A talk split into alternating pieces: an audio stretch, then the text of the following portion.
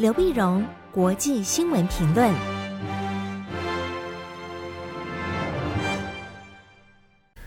各位听众朋友，大家好，我是台北东吴大学政治系教授刘碧荣。今天为您回顾上礼拜重要的国际新闻呢。第一个，我们当然先看乌克兰的情势。乌克兰的情势呢，这可以分成呃战争跟谈判两个两个角度来看啊。那么《纽约时报》曾经就说，这就好像看这个电影的一个切割画面。一方面你看的战争啊，有有那么呃有加强的局势；但一方面你看外交上的行动却是非常非常的慢啊。那么那一个焦灼。那么战争虽然有加强，但是事实上还是没有分出来非常明显的一个结果。那么上礼拜我们就看到，第一个呢，俄罗斯开始对基辅进行强烈的轰炸啊，炮击啊。那么这已经炸的就打这个，嗯，这个基辅呢，基辅是乌克兰的首都啊。那有一半的人已经跑的跑出去了，已经逃掉了。而这个情势呢，基辅那么被围城啊，这情势非常紧绷。但另一方面呢，你也看到俄罗斯它攻击的这个地点呢，那么往西，呃，往西边甚至是轰炸了那么乌克兰跟波兰边界的一个军事中心。那这是有点危险，因为距离波兰边界非常的近，非常近的。那么这是西方援助呃乌克兰的武器啊，可能在这边去集散。那你在这边轰炸这个这个这个基地呢，一不小心你炸到波兰的话，那就等等于你攻击到北约国家了。那攻击北约国家，那马上北约的这个战争就会启动，所以美国也开始或者北约也开始警告这个俄罗斯，你不要侵犯到北约国家，在北约国家，我们必然会怎么样强烈的反击。啊，所以越往西边打，事实上是对这个战事可能升高是越危险的。外交方面呢，外交方面我们说似乎好像有进展，好像没有进展，就是第四回合俄罗斯跟乌克兰的这个谈判。双方传达出来一些好像有进展的样子，但是内容都没有讲，啊，内容都没内容都没有讲。那到底到底这个回合，他的星期一谈，然后因为技术原因暂停，然后星期二再谈，那谈出来会是什么样的结果？那么是战场上是怎么样的暂时休兵，或者说呃怎么样人道走廊，呃，或者说有更更进一步的一个发展，这我们要看他们谈出来结果再说。那可是我们更重要的是。大国之间的一个互动，那就是这个星期一十四号的时候呢，美国国家安全顾问苏利文跟那么杨洁篪啊，也就是中国大陆中共中央外事工作委员会办公室主任，就是中中国的首席外交官杨洁篪，那么在罗马进行了七个小时那么紧密的会谈，这是两个人第三次见面，第一次见面是去年三月十八号在美国的阿拉斯加。然后第二个就是十月六号，那么在瑞士的苏黎世也谈了六个小时。那虽然不是每一次都很愉快了，但是这起码表示说两国很这非常重要啊，要经常保持沟通。那么这次是第三次。那么三月十四号在罗马，在罗马谈什么呢？广泛的会谈。第一个当然会谈到台海情势，台海情势。那么美国美国重申了一个中国原则，那当然也表示对中国大陆对台海的挑衅行为呢，表达了关切，那更重要就是谈到乌克兰的情势，因为美国这边得到了情报，啊苏利文到罗马之前也在嗯华府呢告诉这媒体得到情报呢，就是俄罗斯跟中国大陆求援，求援呢包括说是不是给一些装备啊，一些一些呃一些武器啦，或者说包括粮食，那么传出来的消息包括说是不是给经济援助？啊，或者给无人机啊，更重要的是，是不是给军粮？因为俄罗斯的这个先遣部队呢，深入到乌克兰以后，发现后面的补给跟不上，跟不上。我们也看到很多画面呢，俄罗斯在乌克兰城市里面去抢杂货店、抢超商，因为没东西吃。那这样的一个补给需要中国他们援助。那么美国得到的情报呢，中国对于俄罗斯的这个需求呢，表达开放的态度，但并不表示已经给了。而只是表达开放的态度，开放态度。所以苏利文呢就跟杨洁篪讲，美国对事情非常关切啊。如果说中国真的你给了杀伤力的武器，那么给给俄罗斯的话，那这个后果就很严重。那中国大陆当然也在想，那么如果要援助俄罗斯，是援助到什么地步？啊，不要引起那么新的一个经济上的一个新的制裁，那么但是又能够跟俄罗斯这边保持关系，这当然对中国来讲也是一个走钢索的一个一个看他这个考验他的外交智慧了。好，这是我们看到乌克兰的情势。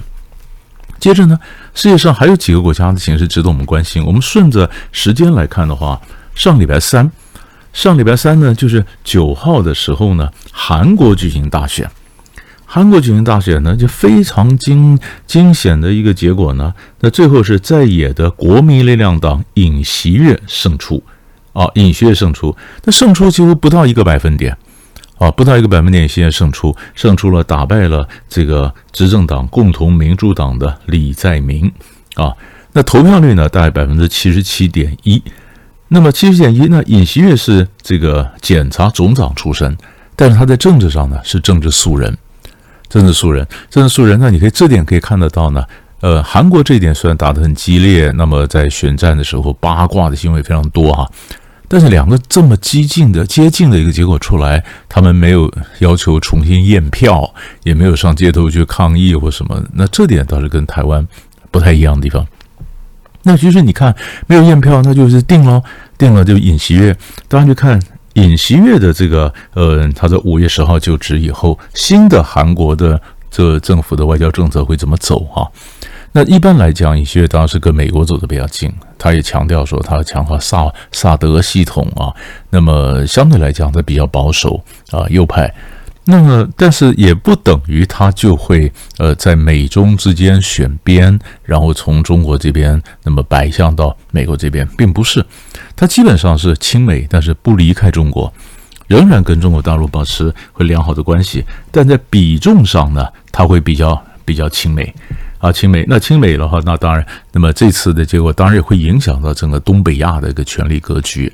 所以，呃，那么我们就看了，那尹锡悦如果上来以后，那么美国、韩国和这个呃日本的关系呢，那必然会有一些新的一个重整啊，会走得更紧密。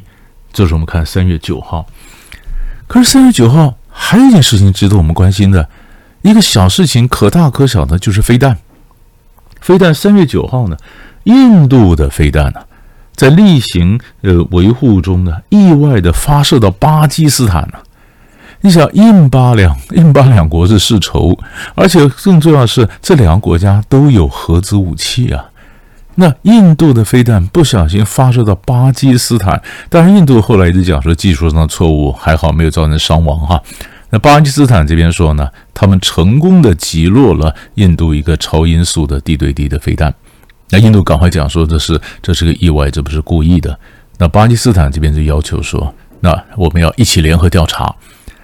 这差一点点，因为这如果真的有什么样的一个有心人士利用的话，印度发射飞弹的巴基斯坦，很可能会引爆出一个什么样的区域冲突。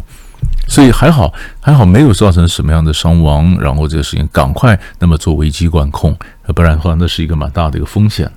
那么，这时我们看到是三月九号，这是一个飞弹。可是还有一个飞弹呢，同样是发生在礼礼拜天三月十三号，十三号清晨。那这个飞弹呢，就不是印度，是伊朗。伊朗发射了至少十二枚的导弹，攻击了伊拉克北部库德族自治区的首府艾比尔的一个美国领事馆附近。那美国领事馆正在扩建。正在扩建，那么这里面还没有人，还没有人。他这结果呢？伊朗发射了这个至少十二枚的导弹，还不是火箭啊，它是导弹。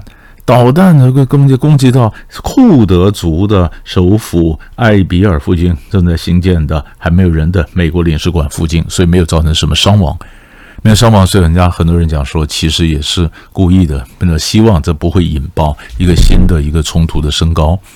那但是问题是。他为什么要发射呢？啊，他为什么要发射呢？为什么发射？主要是四天前以色列空袭了叙利亚，以色列空袭叙利亚造成四个人死亡，其中两个人是伊朗的革命卫队。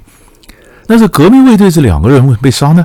因为革命卫队他是非常关键，他要帮助黎巴嫩南部真主党去做他武器现代化的一个专家。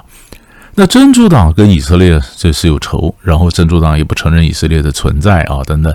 那所以以色列呢看，如果伊朗的革命卫队派出科学家，那么要来帮助真主党去强化他的军，他的这个呃他的这个军备，所以以色列呢就轰炸叙利亚，因为叙利亚里面很多伊朗的小艾塞德跟伊朗的关系非常不错，是伊朗的有很多伊朗基地在那边，所以就轰炸了叙利亚内部的伊朗的基地，把这两个要去黎巴嫩的这专家给炸死了。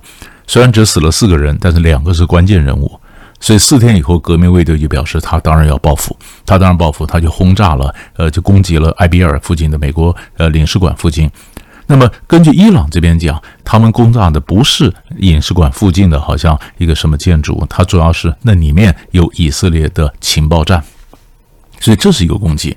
这攻击呢，当然这个情势呢，那么虽然是精心算过的，精心算过，那这个就会影响到伊核谈判。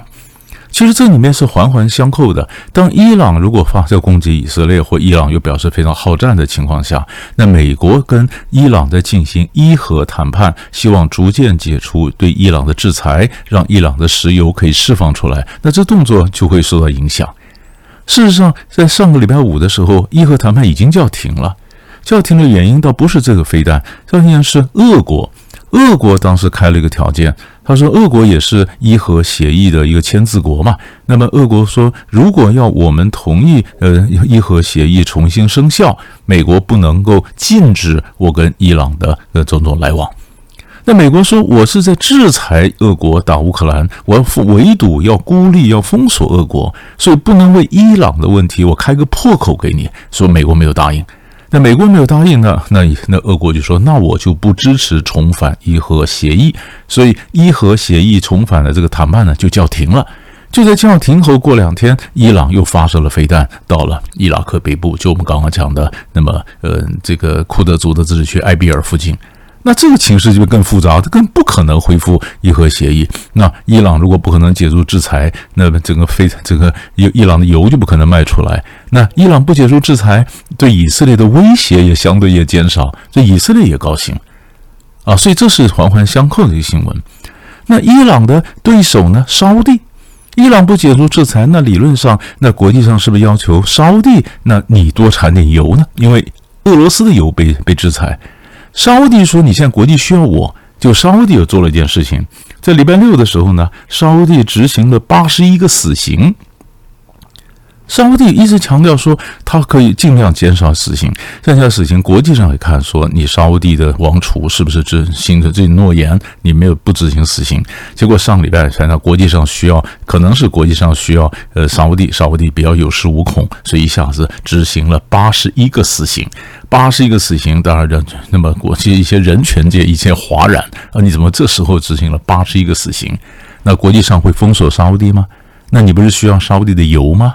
所以这又是一个中东情势的，因为俄乌开战所引起发展出来的其他相关的一个情势。所以后续的发展其实都蛮值得我们继续去关注。以上呢，大卫会抓到一些上礼拜一些重要的新闻，为你分析到这里，我们下礼拜再见。